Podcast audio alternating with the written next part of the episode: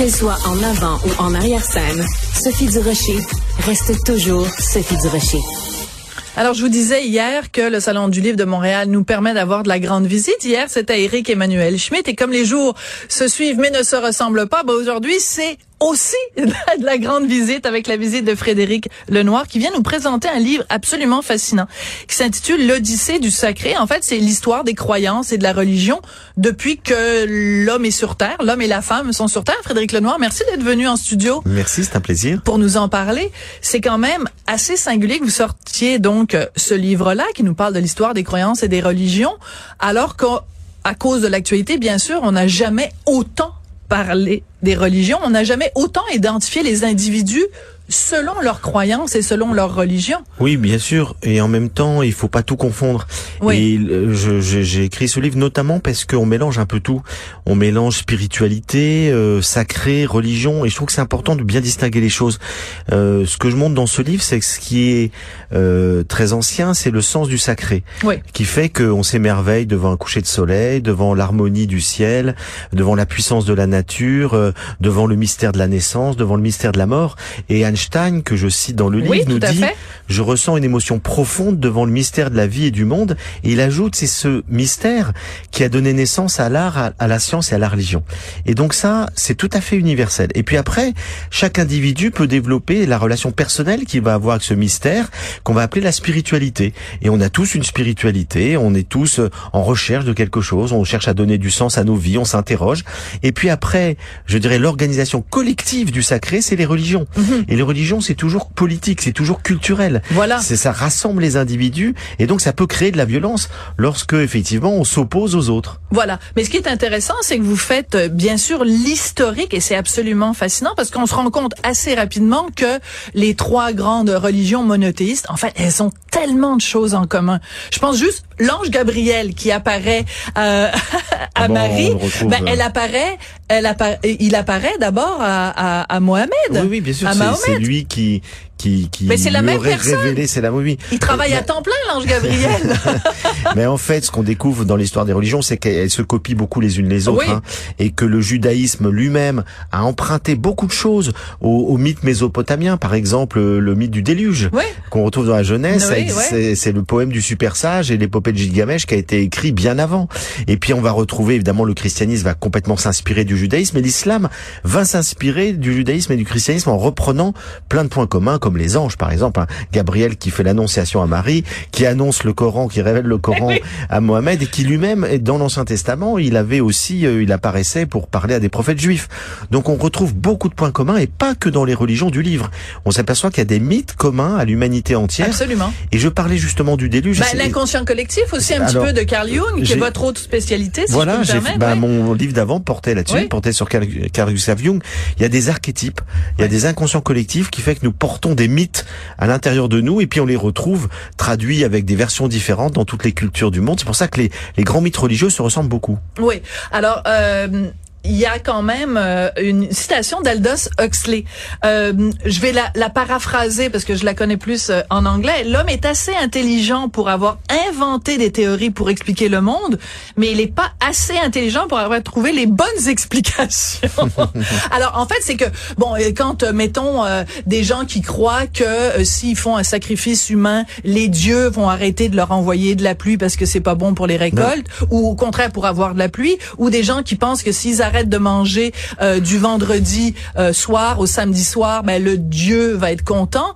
Euh, sont quand même des explications qui peuvent euh, qui peuvent nous intriguer bah, Tout simplement, déjà, ce que j'essaie de montrer dans ce livre, c'est que euh, il y a une sorte de, de loi anthropologique qu'on retrouve partout.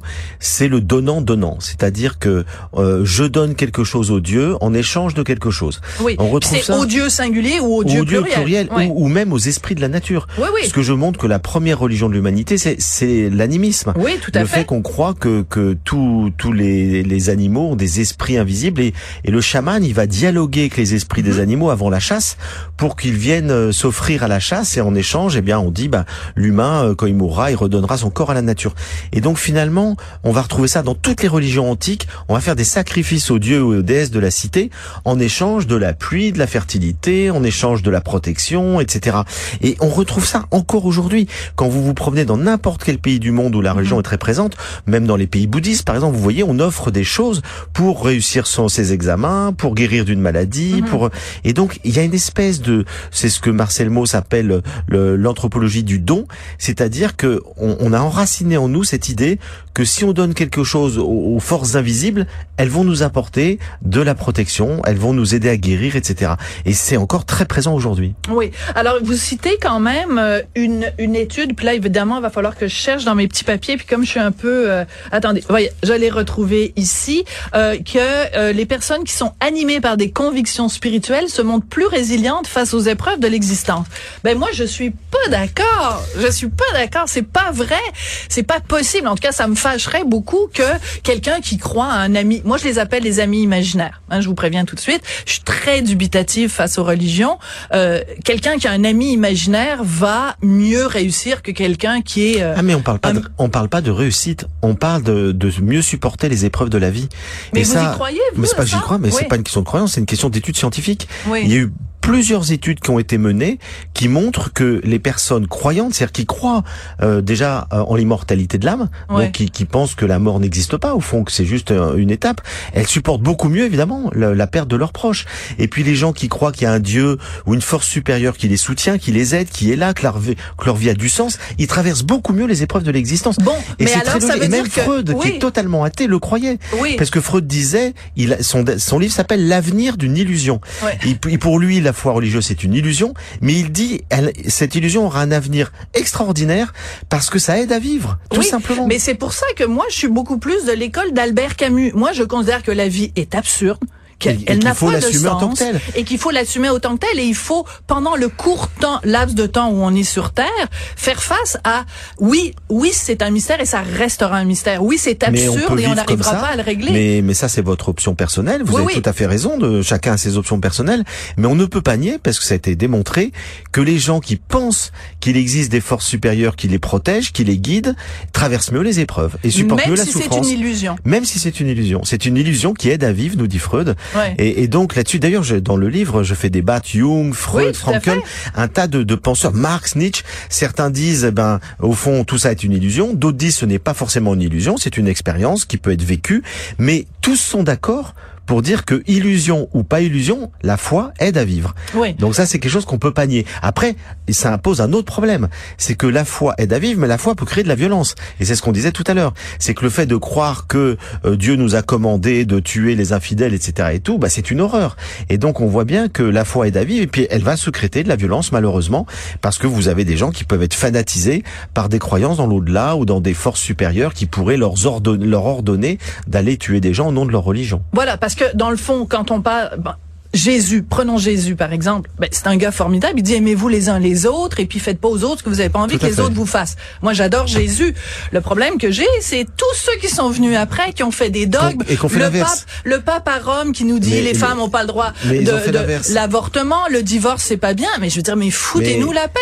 Revenez à la parole de Jésus qui est formidable. Tout, tout, à fait. Et je vais vous dire, l'Église a la lourde charge d'annoncer un message qui ne cesse de la condamner. Parce que finalement, mais oui, c'est tout à fait ça. C'est-à-dire que Jésus, il dit séparer le politique du religieux, rendez à César ce qui est César. Et puis l'Église a bloqué le politique et le religieux. Il prêche la pauvreté, l'Église s'est enrichie pendant des siècles. Il prêche la les marchands du temple. hop, on recrée le truc. Il, il, il, prône la non-violence, on a tué au nom de Dieu.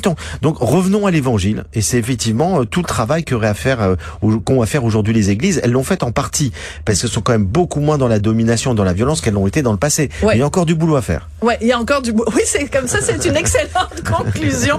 J'ai adoré. Euh, comme ça le, cet échange. Merci ben, beaucoup Frédéric Lenoir, ça a été passionnant. Alors donc allez voir sur le site du salon du livre parce que vous allez donner plein de dédicaces, des dédicaces euh, et tout ça. Merci beaucoup pour euh, ce livre l'Odyssée du sacré Frédéric Lenoir, ça a été un plaisir de vous rencontrer.